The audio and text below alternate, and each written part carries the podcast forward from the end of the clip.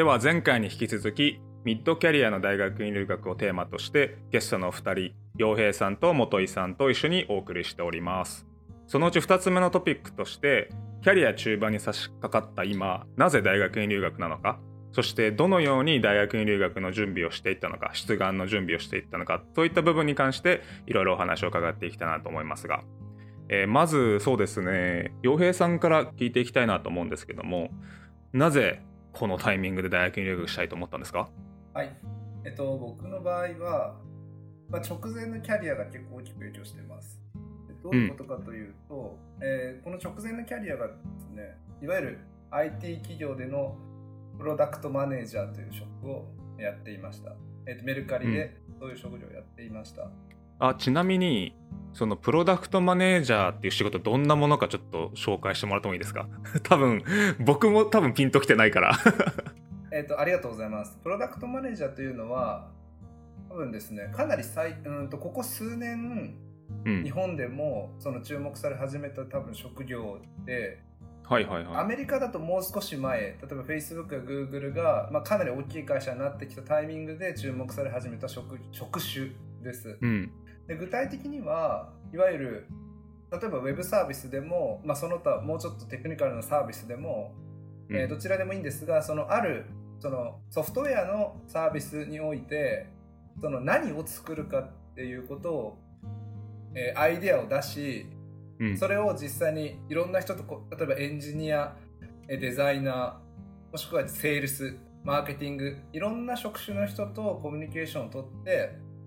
そのプロダクトを実際ローンチに結びつけるつまりそれを立ち上げて実際に公開してお客様が使えるようなサービスにするですとか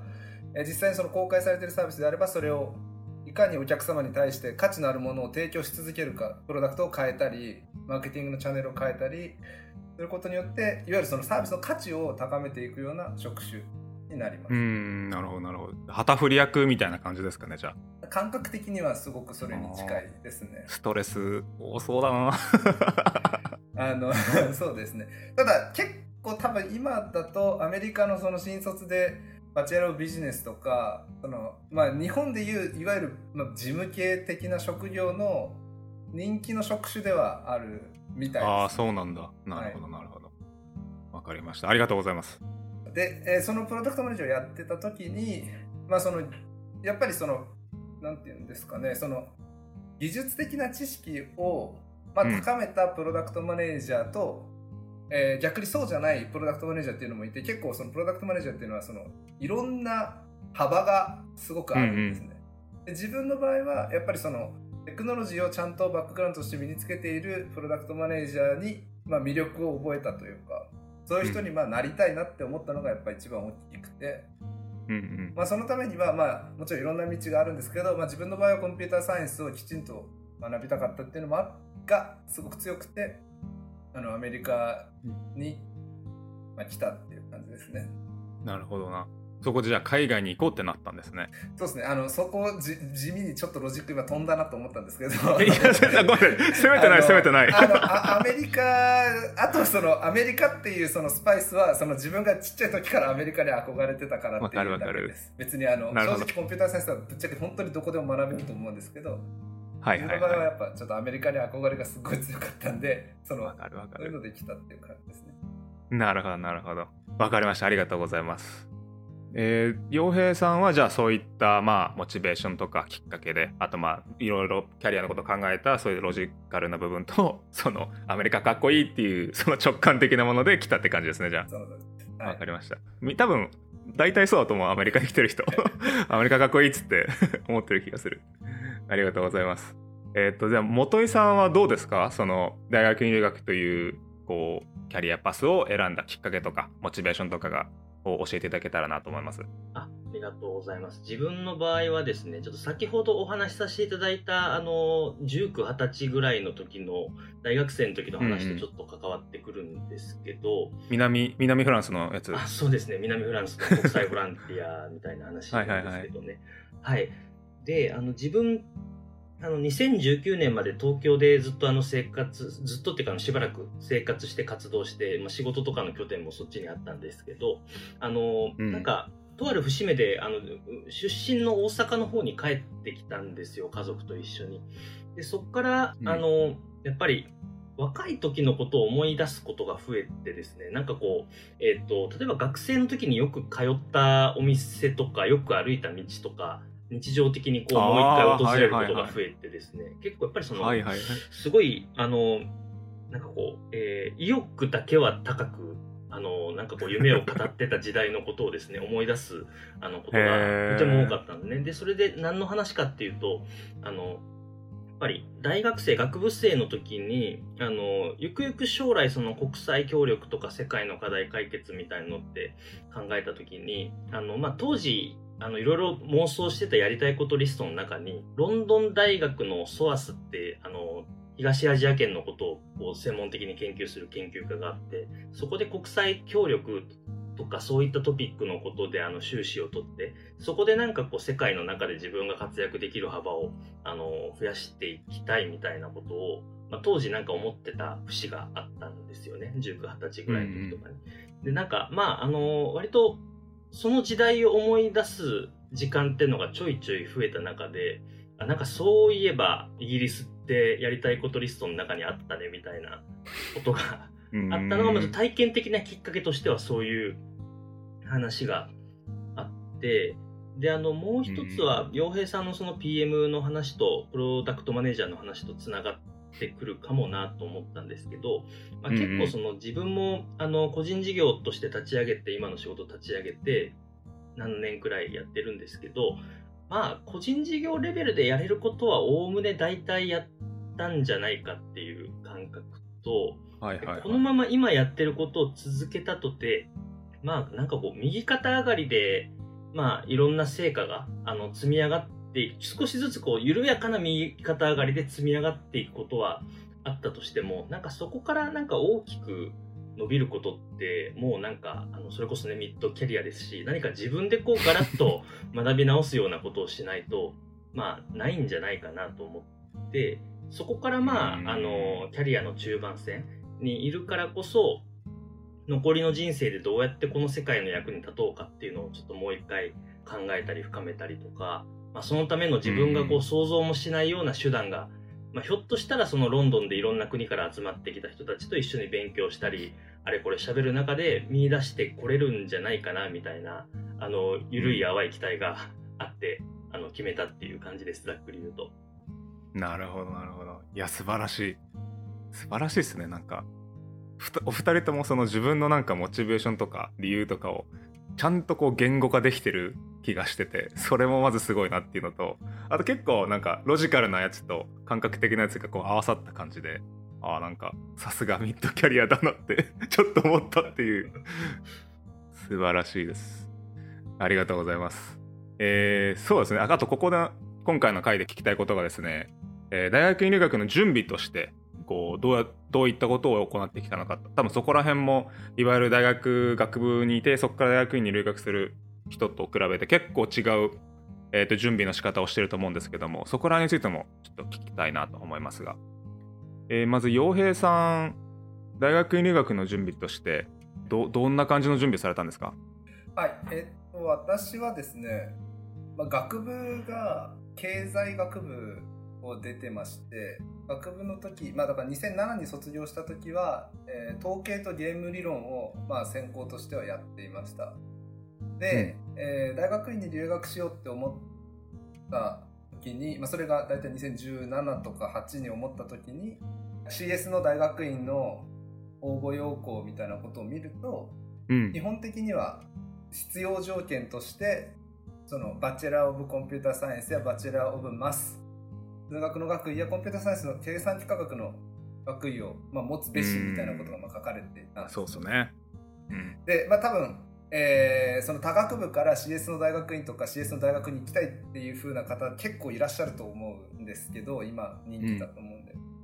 やっぱりその、えー、僕自身は、えー、ちゃんとそれ取った方が SOP いわゆるその、えー、死亡理由書とかでそのなんで取ってないかの理由をいちいち書くのはちょっと面倒だなと思ったので、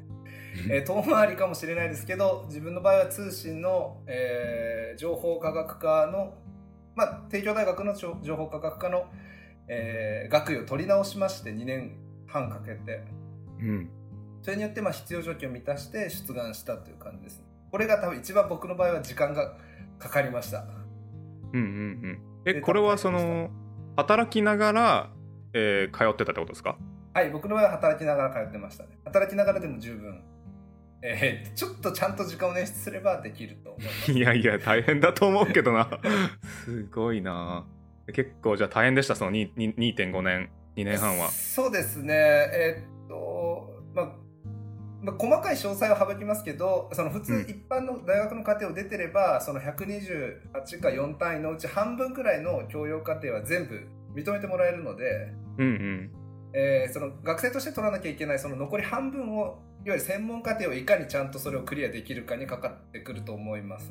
その場合今僕の場合同じトレースする場合はそうなります。でその場合その人の数学的な知識がどんだけもともとあるかによって、えー、と2年でいけるか、うん、3か4かっていうのは結構変わってくると思います。なるほどな。高度な数学的な数というよりも単純にその単位の中に線形代数微積分1、うん、2いやそのとかいうその数学のものを積み上げないと、うん、あの単位が足りないので、はいはいはい、はい、知ってれば別にほぼノー弁でもいけるし、えー、でやってなければちゃんと基礎から勉強しないといけないから結構大変っていう感じです、ね、なるほどなるほど。わかりました。ありがとうございます。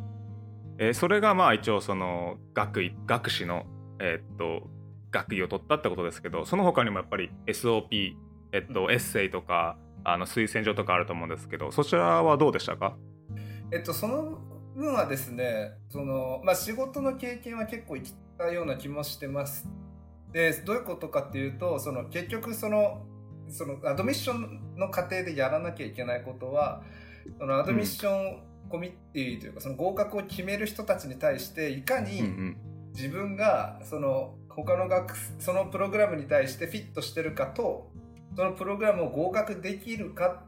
そしてその後のキャリアに対してプラスの影響を与えてその学校に対して何かポジティブな影響を卒業後も与えられるかっていうことをアピールできるか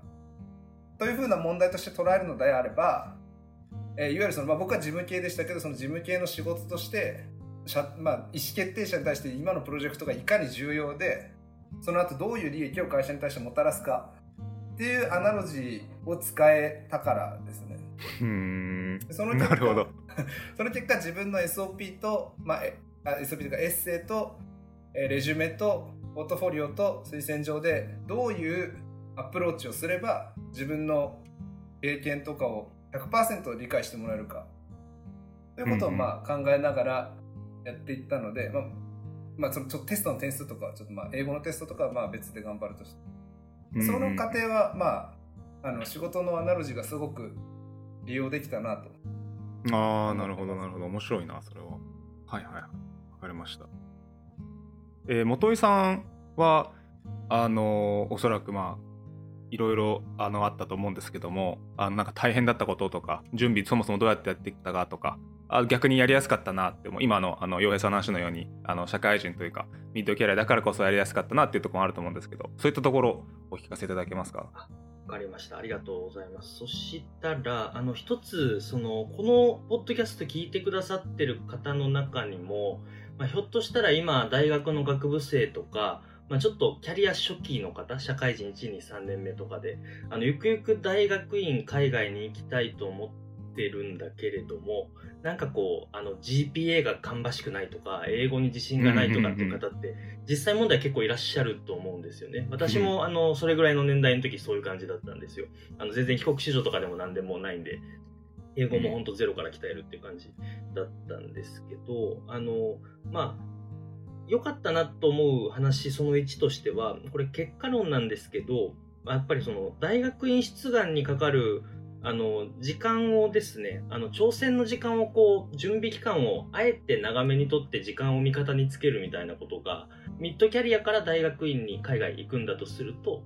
あの、やりやすかっただっていうところは、思ってたりするんですね。あの、自分の大学生、学部とか新卒ぐらいの時を振り返ると、だから本当に英語力とかもなんか TOEIC で、まあ、700ちょっとみたいな感じとか、あの GPA も2.44とかなんですよ。これどういう数字かっていうとですね、はい。あの、そうなんですね。あの、皆さん、あの、すごい爆笑されてらっしゃるんで、あの、きつさがやっぱりね、分かり合える中だと思うんですけど、あの、意味がわからない方もいらっしゃると思うんで、ざくっと言うと、あの、私の、あの、行く予定のですね、LSE、ロンドンスクールオブエコノミクスは、最低3.5は持ってないよっていう大学の成績の話なんですけど、あの、まあ、とにかく悪かったと、そういうところから比べると。じゃあ、じゃあどうしようって話をしたときに、あの、自分の場合は、話が2つあって、あの、10年以上、あの、大学院と関,、まあ、関連する、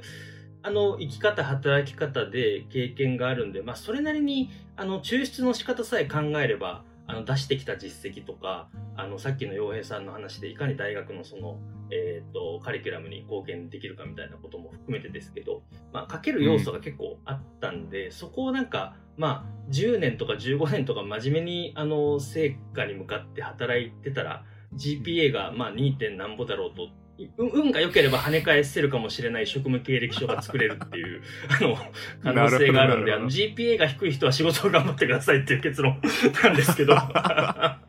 ていうのが、あの、そうですね、まずはあるかな。まあ、それ英語に関しても同じで、うん、あの、まあ、皆さんもこれご経験されてると思うんですけど、まあ、1ヶ月2ヶ月で急に伸びるってことってそんなにないと思うんですよね。うん、あの、言語の能力なんで。そうですね。やっ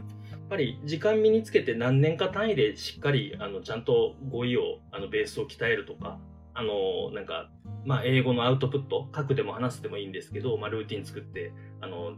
時間見方につけてですね、やっていくみたいなことによって、なんか、今今の状態が全然その大学院が求めてくる水準に、あの、満たしてなかったとしても、まあ、あの繰り返しになるんですけど、時間味方につけて、あの、コツコツ努力することで、超えていけるものもあるかもしれないっていうのは結構、あの、思うことだったりしますかね。うん、なるほどね。あのー、まあ元江さんに限らずお二人なんですけど結構その社会人入学ってその推薦状とかどうするかって結構問題があると思うんですけど大学に問い合わせて教授にお願いするのかとかそこら辺どうでしたか？元井さんとかはどうされました？推薦状ですよね。ありがとうございます。あの、うん、LSE の私が行く、あの、コース修士の場合は、あの2通必要で、で、まあ、あの、社会人経験長い人であれば2つとも、あの、なんか仕事関係の上司とか、あの、人からのもので構わないっていう感じ。で、なんか、まあ、もうちょっと、あの、若めの人だったら1、1個は、なんか大学の、あの、教授のものとか、その教育に関連する人からのものにしてくれっていう感じだったんですけど自分の場合はあの2枚ともあの仕事の関係の方からの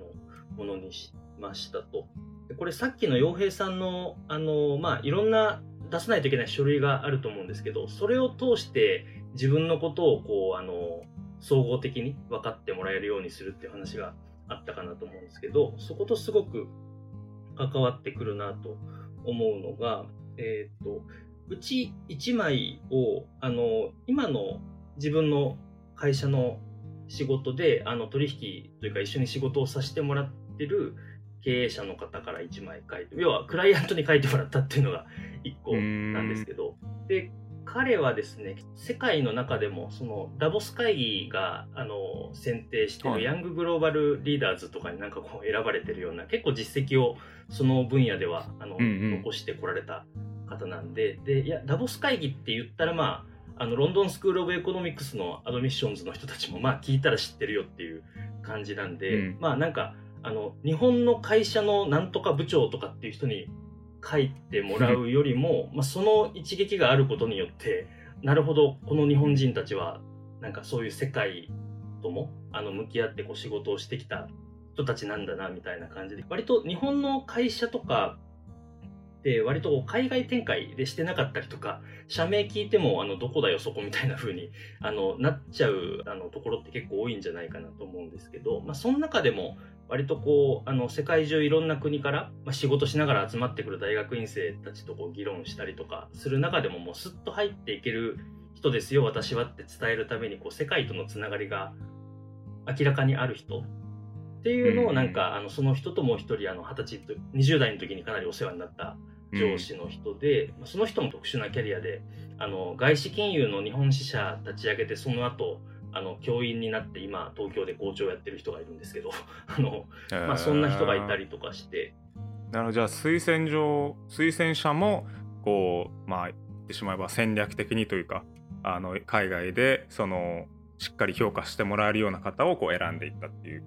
そんな形ですかね。そうですね。まあ、前提として、あの、仕事とか私のパーソナリティのことを深く知ってくださってる方の中で、なおかつっていうところで、うん、その二方しかいないかなっていうふうに、あの、自分の場合はなったっていう感じですね。はい。なるほど、なるほど。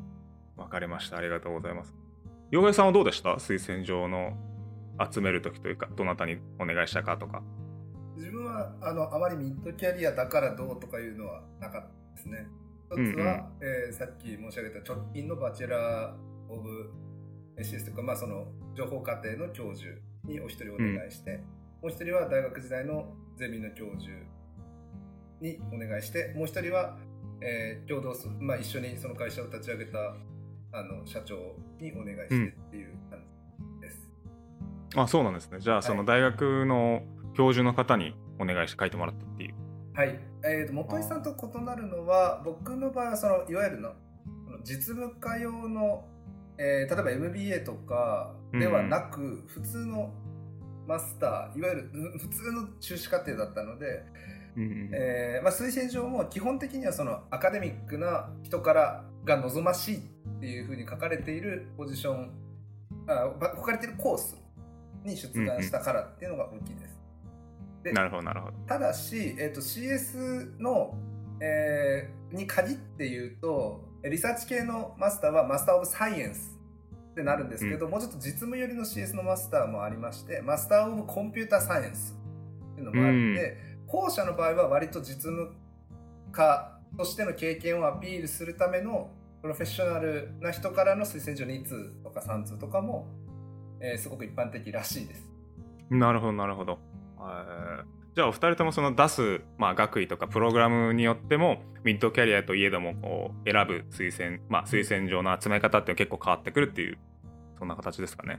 はい。そう基本はあの相手によってっていう感じだと思います。うん、なるほどなるほど、うんうん。相手によってってとこすごいね大事ですよね。やっぱり。相手に そうですね。あ面接なんでやっぱり。はい、その通りだと思います。なるほどな。わかりました。ありがとうございます、お二人とも。えー、ここまではですね、大学院留学をするまでのきっかけや、まあ、準備期間の話を主に伺ってきたんですけども、次は、